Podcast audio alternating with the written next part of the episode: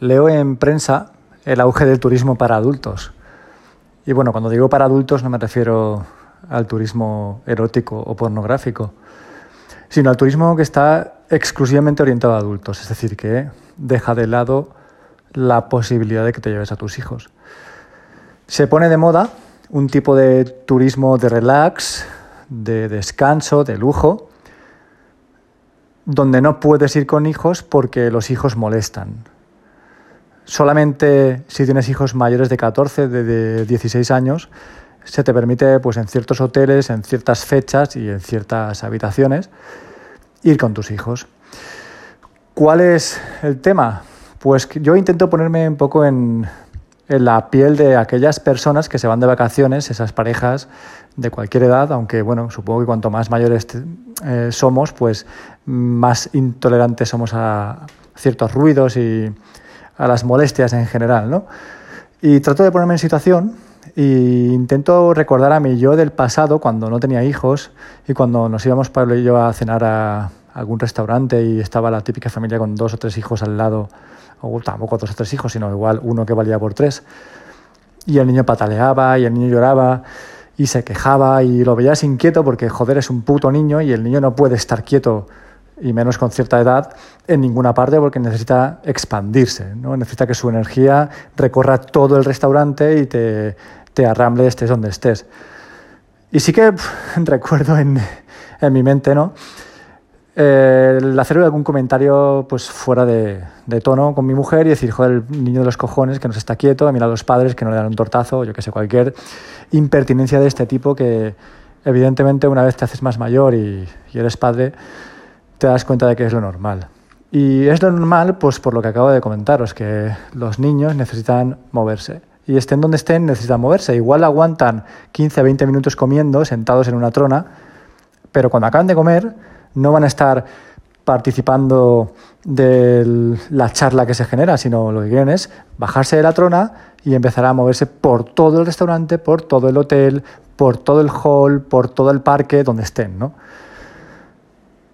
Parece que estamos llegando a un punto en el que cada día somos más intolerantes. Y no lo digo a malas, no lo digo a malas, aunque ser intolerante no es algo positivo porque sí que lo comprendo y entiendo que haya gente que le moleste que mi hija esté pues en medio de una rabieta en un restaurante cuando estamos Pablo y yo intentando que se calme y cenar tranquilos, ¿no? A veces lo conseguimos, pero no es la tónica general. Muchas veces pues no, no tienen la paciencia suficiente y llegado a un cierto punto de la cena, que si nos vierais cenar solos, pues fliparíais de la cantidad de comida que comemos en poco tiempo para poder salir pronto del restaurante y no generar en Irene pues la ansiedad de que me quiero levantar, me quiero ir pues entiendo que haya gente que se moleste y que si estás pidiéndole la mano a tu mujer o a tu, bueno, prometida en el restaurante y de repente se pone un niño a llorar, pues no es lo mismo que si le estás pidiendo la mano y cae confeti y los mm, camareros bailan a tu alrededor y pues la música es la de Ghost, ¿no? Yo lo entiendo.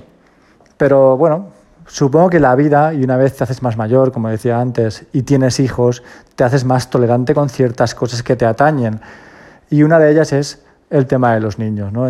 Cuando eres padre, pues comprendes que los hijos de los demás estén pasando ciertas fases que o tu hija haya pasado o que va a pasar en el futuro y comprendes qué es lo que pasa, ¿no? Simplemente dices, ay, pues pobres padres que tienen que estar aguantando el chaparrón mientras la niña está, pues, lo que sé, intentando cortarse la cara con el cuchillo, ¿no? Ay, el turismo. El turismo se extiende el sol adultos y no solamente se extiende a hoteles, sino que además empieza a, llegar a trenes, empieza a llegar pues a cruceros, empieza a llegar a cualquier lugar donde la gente quiere estar en paz. ¿Qué queréis que os diga? ¿Qué queréis que os diga? Yo entiendo la posición y mi yo del pasado la entendería mejor pero mi yo del presente entiende que también que no deja de ser un poco, un poquito, mm, un poquitito discriminatoria hacia las familias con hijos. Por suerte, pues sigue habiendo otras opciones de ocio, como hoteles que sí que son para niños, que sí que están preparados para niños, que sí que tienen actividades para niños y que saben cómo funciona el tema de la crianza y de los niños. Y a ese tipo de hoteles y a ese tipo de lugares y a ese tipo de restaurantes es donde tenemos que dirigirnos los padres con hijos.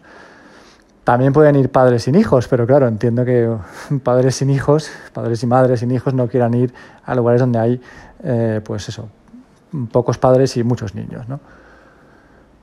En fin, esto tiene también relación, quizá algo lejana, con la noticia que ha salido hace poquito de que el cómico Robert Bodegas ha tenido que pedir disculpas mediante un comunicado a la comunidad gitana. Yo no he, visto el monólogo al que hacen referencia, pero leyendo el comunicado parece ser que en el monólogo pues eh, utilizaba demasiados clichés o tópicos de los gitanos y, y, no ha sentado bien a la comunidad gitana y parece que lo han amenazado de muerte. Joder, tío, si es un humorista, si... No sé, ¿qué quieres que te diga?